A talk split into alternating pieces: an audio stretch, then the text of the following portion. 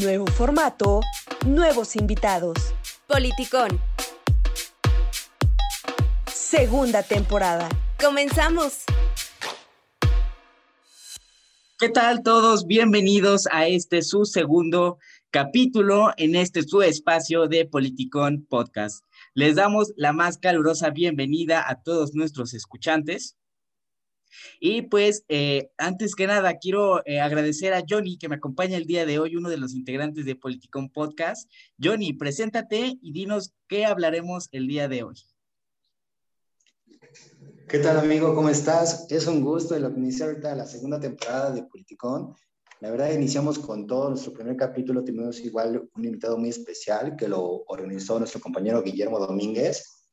Y los invitamos también a escuchar ese primer episodio de la segunda temporada. Y el día de hoy tenemos a un gran invitado con un gran tema, que es Alejandro Cruz. Es un elemento que es sumamente importante en nuestro capítulo, puesto que él tiene muchos conocimientos sobre algo que se acerca y está en controversia y está haciendo muy, mucho, muy ruido en nuestra sociedad mexicana, que es eh, las elecciones electorales, pero él, antes de esto, eh, sabe muchas cosas el, antes de que se suceda todo esto.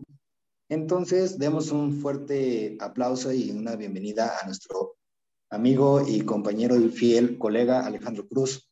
¿Cómo estás, amigo? Muy bien, gracias a, ustedes por esta invitación y por abrirme este espacio de, de, plática con ustedes y platicar más sobre estos temas de, de interés, ¿no? De la sociedad. Me parece perfecto, amigo. Pues, mira, ¿qué tal? Entonces, ¿te parece que iniciemos con este, con este tema que es eh, los procesos electorales, el antes ¿Te gustaría platicarnos el cómo se organiza todo este proceso, amigo? ¿Por qué? Porque toda la sociedad eh, solo sabe lo que es el proceso que se realiza, pero ya solo en urnas, lo que es llevar tu identificación, eh, tener cierto conocimiento de los diputados y votar, ¿no? Pero te lo apuesto que el 95% o hasta más desconoce cuál es el proceso de antes de todo eso, porque realmente es un proceso muy, muy difícil. Entonces, amigo, me gustaría que me platiques un poco más de esto. Ok, bueno, eh, pues podemos ir empezando con este proceso de, de, elección a través de los partidos políticos, ¿no? A través de cómo vamos a elegir al, candidato que va a representar al partido uh, y, o en este caso, quiénes van a conformar eh, la, la, serie de precandidatos en, en esta cuestión, ¿no? Porque entendemos que sí, existe como una votación interna en los partidos políticos, no importa qué partido político, todas deben tener un método, puede ser a través de votación, a través de encuestas, a través de preferencias, a través de, de algún tipo de examen, todo, todo tipo de proceso de, de elección de candidatos siempre debe estar este, manifestado ante el INE eh, en esta cuestión o ante el Tribunal Electoral del, del, del, mismo Estado, ¿no? Bueno, el Instituto Electoral de cada Estado. Eh, en esta cuestión eh, se presentan eh, distintos candidatos o di distintos perfiles a, a, los partidos políticos, por, ya sea por distrito, eh, por municipio, por distrito federal, distrito local, por regidores, igual que se manejan igual por distrito, eh, entre otras cosas, ¿no? Entonces, vamos a, no hay un número exacto de, de precandidatos, se pueden mostrar siempre y cuando el, los partidos estén de acuerdo y los militantes, ¿no? En este caso podemos ver que de alguna manera los partidos políticos eh, eh, comenzaron a actuar con este mismo método de elecciones eh, como el, el, que estamos por, por vivir este 6 de junio, ¿no? Que es a través de votaciones, que lo llevó en este caso Morena, que era a través de votaciones, ponías varios perfiles y los militantes eran quienes votaban, en este caso, por quienes iban a representar este, este distrito, municipio, regiduría, este, candidato a diputado local, ¿no? En, o en, en, entre otros este, puestos a, a, a, cargos, ¿no? Públicos. Entonces, eh, hay otros tipos igual de, de, cómo podemos elegir a través de encuestas, de votaciones, y y es bastante interesante e importante, ya que de alguna manera esto nos ayuda a que tengamos una mejor democracia, porque en una, alguna vez eh, un profesor, eh, cuando fue, fue a vernos un candidato, lo, lo, mostró de esta, de, esta, de esta manera, ¿no? O sea, nos puso una, una metáfora y, y, yo creo que se me quedó muy marcada, que era que tú qué prefieren, o ustedes qué prefieren comer, unas tortas de la esquina, unos tacos de Paso Bravo o unos tacos de, del, del metro, ¿no? Y tú decías, no, ¿y por qué yo no puedo elegir otro lugar, no? Porque es que lo que te plantea la democracia es eso, o sea, te da tres perfiles para tú elegir pero tú no puedes votar por otro o, o, alguna otra otro lugar para comer para que esté dentro de esas opciones, ¿no? Y era que de, alguna manera tal vez a los militantes o a los ciudadanos no se nos daba esta oportunidad de, de votar por un candidato entre otros candidatos o precandidatos a que fuera realmente el candidato y sobre eso ya eligiéramos a, entre otros entre otros candidatos, ¿no? Entonces, de alguna manera, creo que estos métodos de elección interna dentro de los partidos es, es bastante importante y de alguna manera muy, muy reconfortante para la democracia, porque recordemos, la democracia no solamente se trata de un voto, ¿no? O sea, no solamente se trata de llegar el, el 6 de junio y, y, podamos llegar y decir, ah, yo quiero votar por tal candidato, ¿no? Marcar en tu hojita una X y listo. ¿no? Se trata de un proceso más, más amplio, ¿no? Desde que exigimos a las autoridades, de que participamos eh, activamente con la voz en manifestaciones, de, desde que nos podemos reunir a hacer asociaciones civiles, desde que podemos participar en, en algunos casos este, de política, en asociaciones civiles, en propuestas de ley, en otras, otras cuestiones, ¿no? Recordemos que la democracia tiene muchos, muchas variantes pero este proceso de elección interna dentro de los partidos políticos y dentro para elegir a un candidato es, es de alguna manera un refuerzo a la democracia porque nos permite elegir entre varios de, de un partido a uno que tal vez pueda salir en, en las elecciones, ¿no? Gracias Alejandro, te agradezco enormemente que nos hayas compartido a nosotros, a la audiencia que nos está escuchando, eh, sobre este proceso interno, ¿no? Que tienen los partidos políticos. Y ya que los mencionas, me gustaría ser portavoz de nuestra querida audiencia, porque mira, te voy a ser honesto, yo creo que los ciudadanos, los que no estamos muy cercanos a la política, entendemos al partido político como este ente que pues hay el partido rojo, ¿no? El partido azul, el partido color marrón, ¿no? Y a escoger uno de ellos, ¿no? Yo creo que eh, para poder considerarse un partido político, tú me dirás qué tiene que suceder, tienen que cumplir con qué características o qué rubros, ¿no? Ante, ante la ley, ¿existirá alguna ley que que los regule a estos partidos políticos y no sé, se me ocurre que a lo mejor de tal ley deriven determinados derechos y obligaciones que tengan que cumplir, sobre todo en tiempo electoral. No sé si nos puedes compartir algo. sí, ello. mira, eh, como saben, yo pertenezco a un partido político, este, soy coordinador del área de participación ciudadana en PSI, dentro de la coordinación juvenil, y como mencionas, o sea, no estamos regiendo sobre una ley electoral, o sea, porque sí, sí, sí existe una ley electoral sobre la que, y una ley de partidos políticos donde no estamos regiendo todos los partidos políticos de alguna manera, donde necesitamos cumplir con ciertos rubros, ¿no? Una de ellas puede ser el número de, de afiliados, que no, de alguna manera que debemos cumplir con un porcentaje, un número de votaciones. El otro también debe de, de mostrar con un ideal, o sea, porque debemos de tener un, un idealista, político, ¿no? Un fin político. ¿Cuál va a ser este fin político? Cada partido lo va a determinar. Eh, es eh, también sus principios, sus estatutos, o sea, como también sabemos, ya muchos otros partidos elaboran sus, su escuela de cuadros, algunos apenas están empezando a elaborar sus escuelas de cuadros, otros no, pero todos nos regimos sobre esa, ese tipo de margen donde los partidos políticos ponemos de alguna manera una identificación, porque no podemos ser un partido político y copiar lo mismo que otro. No, es, es, realmente sería como copiar y pegar y de, de, alguna manera está mal. Entonces, por eso debemos de tener una identidad propia, debemos de, de contener esos aspectos como es el nivel de militancia, personas que están eh, trabajando con nosotros, eh, ideal, ideal, origen y de alguna manera los principios que vas a llevar a cabo, ¿no? Dentro de, dentro de tu partido político y en qué, en, aparte muy, muy importante, en dónde te vas a manejar, sea estatal o sea nacional, ¿no? De alguna manera.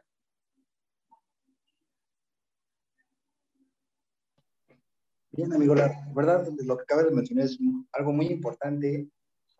¿Por qué? Porque eh, muchos de los ciudadanos eh, solo se enfocan en lo que es un a muchos de la ciudad le dan a conocer solo un derecho, que es el derecho de votar, y, pero desconocen mucho y acabas de mencionar lo que es la ley electoral y acabo de citarla y me llama mucho la atención eh, una palabra y en el objeto de esta ley dice lo siguiente. Dice las bases en las que se sustenta la forma de gobierno republicano, representativo, laico, democrático y popular que el Estado adopta para su régimen interior. Le hacemos mucho énfasis a lo que es democrático y popular. Y tú hace rato mencionaste también que eh, este proceso interno eh, da pauta a que sea una democracia eh, a nuestro Estado. Sin en cambio, nos hemos hecho esta pregunta. Desde tu, punto de vista, vivimos en una democracia puesto a este proceso, o sea, basándonos en este proceso y agarrando lo que es la ley, se da una democracia cierta, ya que pues desde un ámbito de derecho, pues puede ser interpretativo, nunca es objetivo. Siempre llega esa pauta de que es interpretativo y hay muchas circunstancias que se dan en la sociedad y sin en cambio sale afectada esta democracia. ¿No? Ok, bueno, eh, primero comienzo de alguna manera explicando que la democracia totalmente es imperfecta, ¿no? O sea, porque de alguna manera en, los textos y cuando yo comencé a leer sobre la democracia era la maravilla, era la perfección dentro del poder político, dentro de del, cómo se podía manejar eh, el, el Estado y de alguna manera ser equitativo, ¿no? Pero cuando ya lo ves en la práctica, sinceramente se vuelve algo imperfecto. Tiene huecos, tiene fallas, tiene de alguna manera esas escaseces eh, de intereses personales o grupales. Entonces, de alguna manera, siempre la, la, la política y la democracia, de alguna manera, no, no va a llegar siempre a su perfección. ¿Por qué? Porque de alguna manera somos humanos y tenemos errores dentro de eso, y de alguna manera eso, eso va a afectar al nivel de democracia que tenemos, ¿no? Otra, otra variable, otra, otra característica importante para determinar si tenemos una democracia o no es el tipo de cultura política que tenemos. Y eso es totalmente importante, porque, y lo he visto en, en varias partes, y, y, he identificado los tres tipos de cultura política, ¿no? Que es tal vez el sumiso, el que de alguna manera se cree menos que el Estado y que el Estado es el único que tiene el poder y el ciudadano no el parroquial, que te deja llevar por ciertas corrientes ideológicas, religiosas, culturales y sociales o grupos sociales, y la participativa, ¿no? Que de alguna manera es la que está saltando más entre los jóvenes, ¿no? Que es la de comenzar a exigir constantemente al, Estado, eh, estar participando, toma decisiones, alzando la voz, entre otras, ¿no? O sea, varía mucho eh, este tipo de cultura política, o sea, tiene, son más características, pero en breve, o sea, las, las cierro para que también eh, puedan entenderlas de alguna manera, ¿no? Entonces, sí tenemos una democracia, es imperfecta, claro que sí, le falta mucho por desarrollar, le falta mucho por, por obtener, por de alguna manera evolucionar y eh, los jóvenes, y, lo estoy hablando de, de esta generación, tenemos la oportunidad dentro de, de estar con, no solamente con un voto, sino tal vez con las encuestas que hace el presidente, ¿no? O de alguna manera si hacemos el tren Maya o si hacemos el aeropuerto o si hacemos o si castigamos a los presidentes, ¿no? De alguna manera tenemos esa oportunidad de llegar y decirle a, a, nuestros representantes qué queremos, qué, qué deseamos. Y es lo que representa realmente una democracia. El que el ciudadano llegue y diga, no, yo necesito esto, no necesito que hagas esto, necesitamos esto que necesitamos seguridad, que necesitamos alumbrado público, que necesitamos un mejor servicio social, un servicio de salud, ¿no? O que necesitamos mejores medicamentos, que, necesitamos un mejor sistema político, un mejor sistema penitenciario, ¿no? O de alguna manera necesitamos mejores leyes, o ya no necesitamos tantas leyes, porque estamos nadando entre leyes. Y que hace las leyes de alguna manera, el provocar y un exceso de leyes, marca que tenemos un exceso de errores dentro de la sociedad o sea, entre más leyes tenemos, vemos que cada vez tenemos más errores.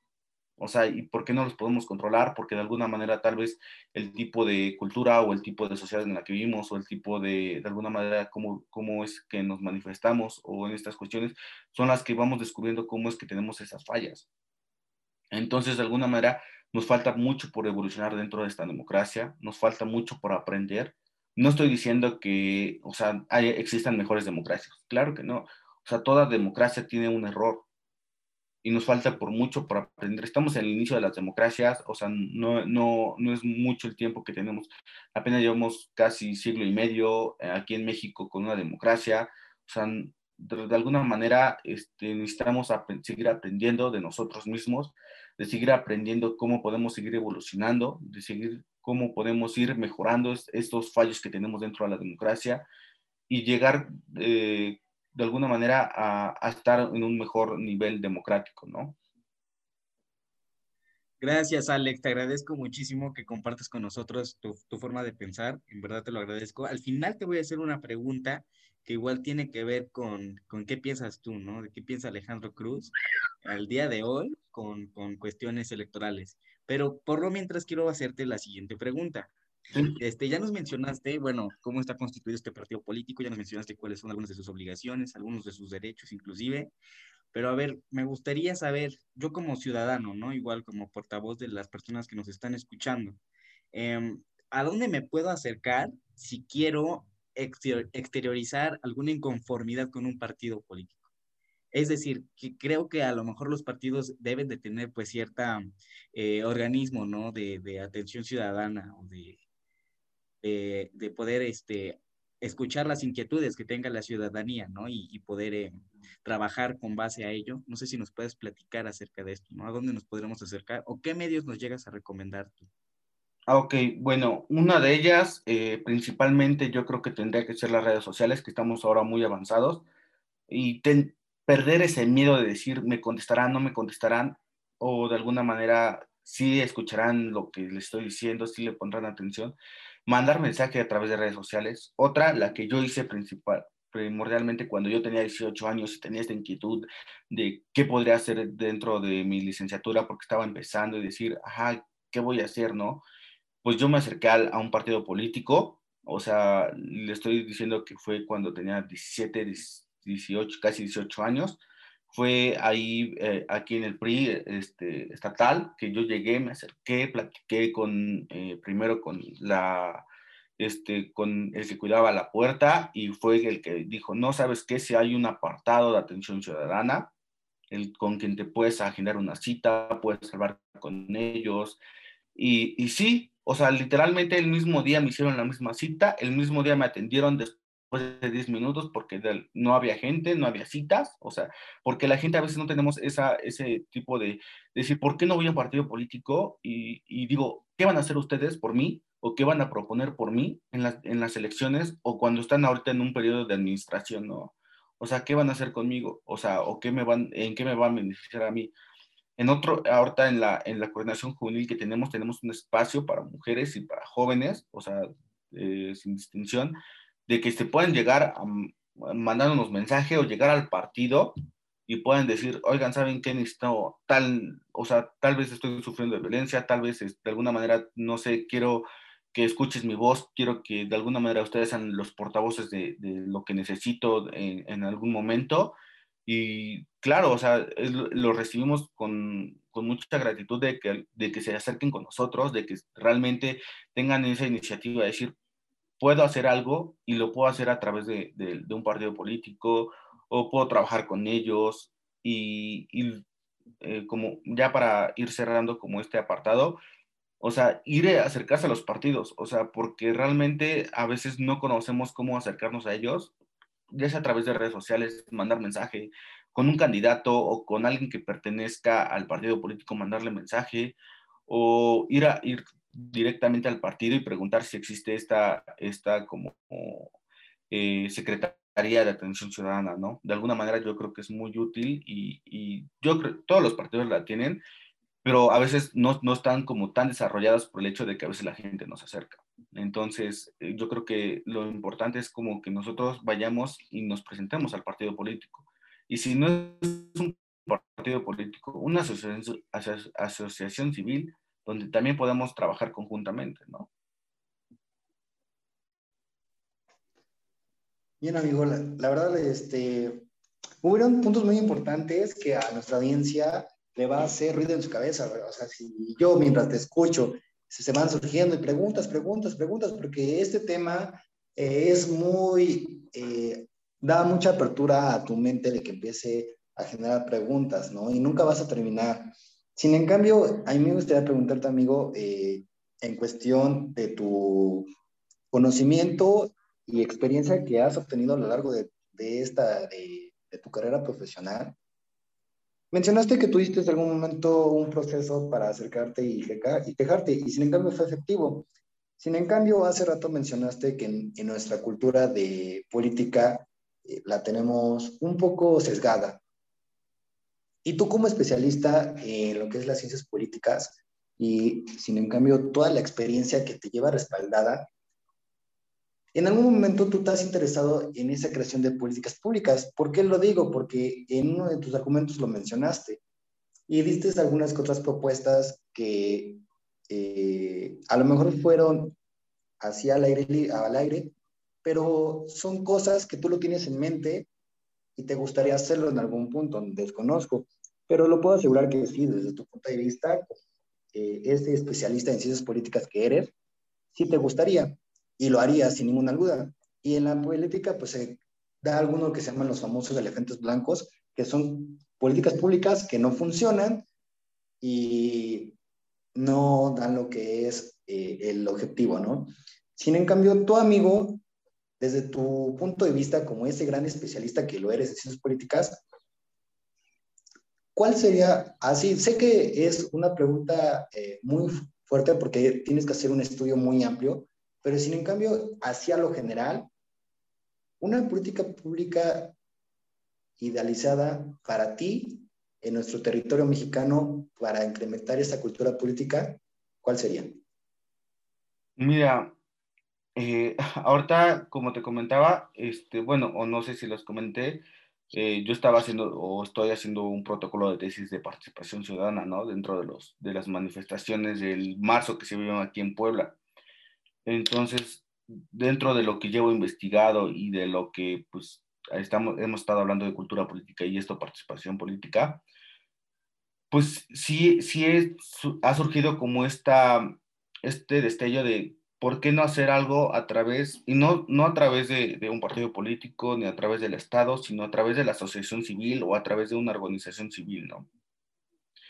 El generar tal vez no como un curso, porque de alguna manera es, es muy tardado y es mucho más largo, pero sí esta cuestión de talleres y de alguna manera esta, establecer como una comunicación continua con los jóvenes y con toda la ciudadanía, o sea, de, literal no solamente con los jóvenes, sino con adultos, con jovencitos antes de que cumplan sus 18 años y que yo creo que más, una política pública sería establecerlo desde la educación básica. O sea, y, y los, o sea, no sé si recuerdan que ustedes llevaban cívica y ética antes, o sea, porque ahorita creo que ya es, for, es o era formación cívica y ética. Ahorita ya no, ya no recuerdo, pero sí, sí recuerdo que hubo un cambio de materia, o sea, que ya había hecho un cambio total. Y esa, esa materia, si se hubiera desarrollado mejor o si se hubiera llevado a cabo a un nivel más alto, yo creo que sí hubiera servido bastante como una política pública y no solamente para, para los niños, ¿no? sino para los papás que estaban en la casa vigilando las tareas o para los jóvenes o para los maestros de alguna manera, el incluir como eh, estos talleres o esta implementación dentro de la educación, porque sí, de alguna manera esta, esta política pública se tendría que llevar totalmente a la educación ya sea primaria, secundaria, preparatoria, universidad, de lo que fuera, pero sí hablar sobre la participación ciudadana y el nivel de cultura que, que podemos ir desarrollando. ¿Por qué? Porque esto tiene que ver no solamente con la cultura política, sino con la cultura social, la cultura este, de, donde, de la región en donde venimos, eh, con quienes nos juntamos, eh, con, cuáles son nuestras preferencias políticas, nuestros ideales políticos y de alguna otra manera, ¿no? O sea, entre, entre ambas, entre varias, más. Eh, entonces yo creo que tendríamos que verlo desde el, desde el lugar de la educación y ponerlo como un, un pilar esencial dentro, dentro de, nuestra sociedad. El que vayamos diciendo a los jóvenes que sí es importante el involucrarnos dentro de esto. Y no solamente para llegar y votar, o no solamente para llegar y opinar, o no solamente para eso, sino para que dejemos de alguna manera una generación que sea más consciente, responsable. Y, te lo digo por el hecho que he conocido chavos de 18 años y te lo digo así, o sea, así en serio que me han platicado, que a veces van a votar por un partido político porque les sigue dando algo o porque les está dando algo y no porque realmente estén criticando sus propuestas o, ideas o de alguna otra manera, sino porque les está dando tal vez dinero, tal vez sea un apoyo a sus familias, ¿no? Entonces, yo creo que es muy importante establecerlo desde la educación como una política pública para que tengamos un criterio más objetivo sobre qué queremos para nosotros y quiénes queremos que sean nuestros representantes, ¿no? Porque, y, y, lo digo así abiertamente, o sea, a veces a mí me enoja eh, el ver tal vez Alfredo Adame, ¿no? Como candidato, o, veamos, no sé, a Paquita de la del barrio, ¿no? Como este, candidata a, a, alcalde, ¿no? O de alguna manera como al costeño, ¿no? Como candidato. ¿no? Que era un precandidato, que creo que ya no, creo que ya no se hizo su candidatura. Entonces, me enoja, no me enoja por el hecho de que estén compitiendo, sino por el hecho de que la gente los elige por la cuestión de que son famosos y son carismáticos. No por el hecho de que estén preparados y sepan hacer las cosas. Porque a mí, mira, no me importa que eras, seas actor, seas albañil, seas lo que seas pero siempre y cuando de alguna manera estés capacitado y de alguna manera te hayas metido un curso de políticas públicas o de administración pública o de legislación para los diputados o, un curso de, argumentación oratoria o de, o de políticas públicas o de ciencias políticas, yo, yo sí apoyaría a ese candidato porque sé que está preparado, o sea, tiene la capacidad suficiente para representarnos y, diría, no solamente porque me estás dando dinero o me estás dando, no sé, una despensa o, algo, o lo que fuera, sino que estoy apoyando tu candidatura porque sé que estás suficientemente preparado. Gracias, Alex. En verdad te agradezco por compartirnos pues cómo piensa la juventud, ¿no? Lo que queremos cambiar realmente, lo que nosotros pretendemos en Politicón, pues es eso, ¿no? Concientizar a las personas, a la ciudadanía y a los que nos escuchan para que puedan actuar de una manera diferente, ¿no? Pero, em, a ver, me gustaría que nos platicaras.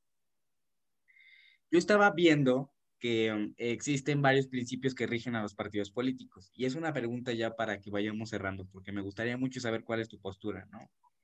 Eh, pues mira, vi que varios de estos principios incluyen como mantener, eh, ya nos habías comentado tú, un mínimo de militantes, ¿no? Para su constitución o registro, este, deben de cumplir con determinado emblema, colores registrados y etcétera, ¿no? Pero hay una de las cosas que a lo mejor nos causa ruido igual a las personas que vemos ahorita todo este proceso, que nos establecen cierta paridad de género en las candidaturas, ¿no? Trátese de lo que se trate. Entonces, este, pues quería saber tu opinión concreta. ¿Qué te parece de esta, esta perspectiva de paridad de género? ¿Realmente funciona? O sea, lleva a cabo, bueno, también para, para entenderlo, me gustaría dar una definición, ¿no? De lo que dice el gobierno, de lo que es tal cual la paridad de género. Mencionan que la paridad de género es garantizar la participación equilibrada de mujeres y hombres en los ámbitos de la sociedad, particularmente pues en la toma de decisiones, ¿no? Hablando de, de materia electoral. Pero pues ya concretamente, me gustaría saber tu, tu respuesta, ¿no? ¿Cuál es tu forma de pensar en palabras de Alejandro Cruz? ¿Qué es paridad de género? Y a lo mejor si se está llevando a cabo realmente, ¿no? O sea, si es correctamente llevado a cabo y funciona o no funciona. Ok, eh, dentro de, esta situación, como dices, que cada partido político debe presentar como 50% candidatos de mujeres, como 50% candidatos hombres, ¿no? A veces existe un porcentaje más de hombres, menos de mujeres, a veces más de mujeres, a veces menos de hombres, ¿no? La cuestión es que este caso fue muy visto dentro de los 90, de los 2000, que por ejemplo presentabas a la candidata mujer y el suplente era un hombre. Y ya cuando eran electos, o eran en el día de las votaciones y sabíamos que iban a ganar las candidatas mujeres, las daban de baja y subía el hombre como titular, el suplente subía como el titular. Entonces, de alguna manera, esa, esa cuestión era un totalmente, o sea, falla democrática porque, o falla de paridad de género, en la cuestión de que pues, si ya estábamos eh, avanzando en, en, poner a mujeres, ¿por qué las dábamos de baja? ¿No? O sea, porque a veces no tenía mucha oportunidad la gente. Recordemos que hasta a 1953 se le comenzó a dar el voto a la mujer, ¿no? Entonces, eh, de alguna manera, este, este avance que hemos tenido dentro de la paridad de género ha sido muy, muy importante y, y creo que ha sido un gran desarrollo y una gran evolución en la que hemos, hemos tenido, ya que pues como hombres y mujeres tenemos ya cada vez más este nivel de igual, igualdad, donde el partido político ya no puede hacer esas cosas, ¿no? Donde tenemos que respetar las candidaturas, donde tenemos que respetar que una mujer tenga el voz, la voz y voto dentro de un partido político, al igual que el hombre, ¿no? O sea, y que a las mujeres les esté dando esta oportunidad.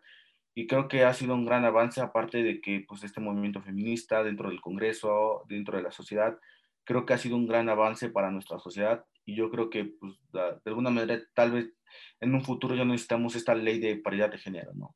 O sea que a veces ya no la vamos a tener que tener en cuenta y lo vamos a hacer porque queremos y no porque estemos obligados.